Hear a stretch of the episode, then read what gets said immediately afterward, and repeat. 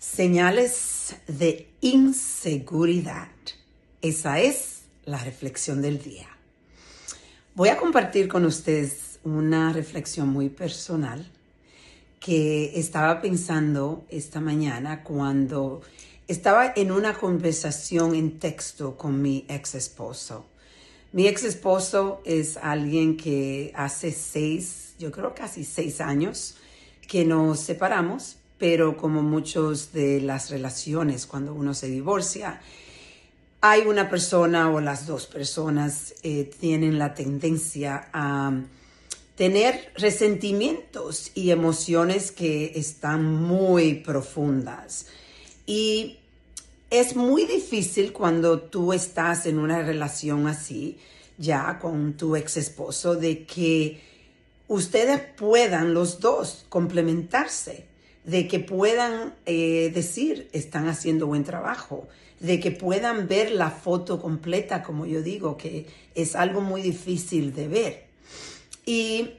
a menos que tú no estés presente con tu ego, de que tu ego está protegiéndote, entonces es muy fácil entrar en conversaciones muy difíciles, conversaciones donde están peleándose todo el tiempo. Y una de las personas puede tratar de evitar que esas conversaciones sean tan fuertes o porque en realidad lo más importante es que tenemos hijos juntos. Yo tengo una hija con él y es algo que para el resto de la vida, hasta que este, esté viva, eh, tengo que trabajar con él. Bueno, algo que estaba pensando es cómo mi ex esposo, eh, yo entiendo, tiene resentimiento y eh, en realidad que uno puede hacer, uno no puede controlar los sentimientos de las otras personas, hay que aceptarlo, pero cuando él no reconoce todo lo que yo hago por nuestra hija, es algo que yo he tenido que aceptar de que no se puede cambiar. La, yo no puedo forzar de que él piense de que yo estoy haciendo un buen trabajo. En realidad, la que tiene que pensar que yo estoy haciendo un buen trabajo soy yo. Yo y mi hija. Y cuando uno se siente seguro de la forma de que uno se está presentando en las situaciones con, con la familia, cómo tú estás apoyando a la familia y tú te sientes completa de que tú estás haciendo el mejor trabajo que tú puedes hacer, entonces se te hace mucho más fácil aceptar de que la otra persona, eh, en este caso mi ex esposo,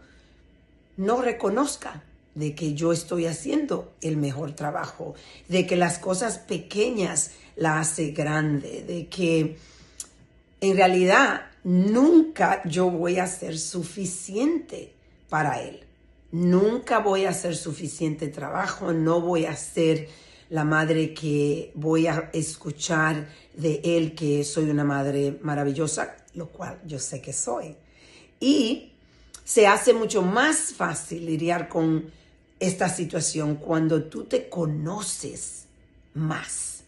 cuando tú entiendes que tú eres una persona buena, eres una persona que hace lo mejor que puede hacer, que está dedicada, que nadie tiene que reforzar lo que tú eres, que tú has aprendido a amarte de la forma que tú eres. Y por eso yo estaba pensando cómo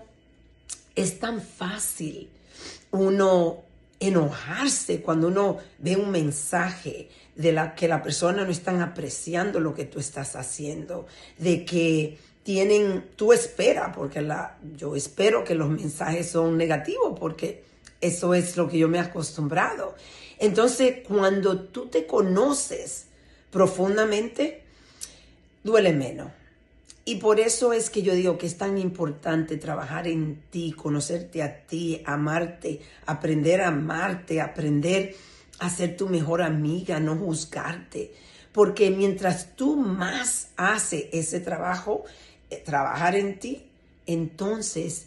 estos, estas relaciones, estas personas que lamentablemente no se sienten feliz contigo, que lamentablemente quizás no desean el bien para ti porque están resentidos de puede, puede ser con que tengan razón, pero en realidad no hay razón que tú tengas para tratar de destruir a otra persona. Pero lamentablemente esa es la vida. Por eso es que es tan importante nosotros amarnos más. Y cuando tú reconoces que tú estás haciendo lo mejor que tú puedas, entonces tú hasta es bueno y, es una fundación fuerte para tus hijos, porque entonces tú no tienes que decir nada del papá o de la mamá, no tienes que eh, tu hijo o tu hija ves, ve que tú no estás hablando mal de, de su papá o su mamá, porque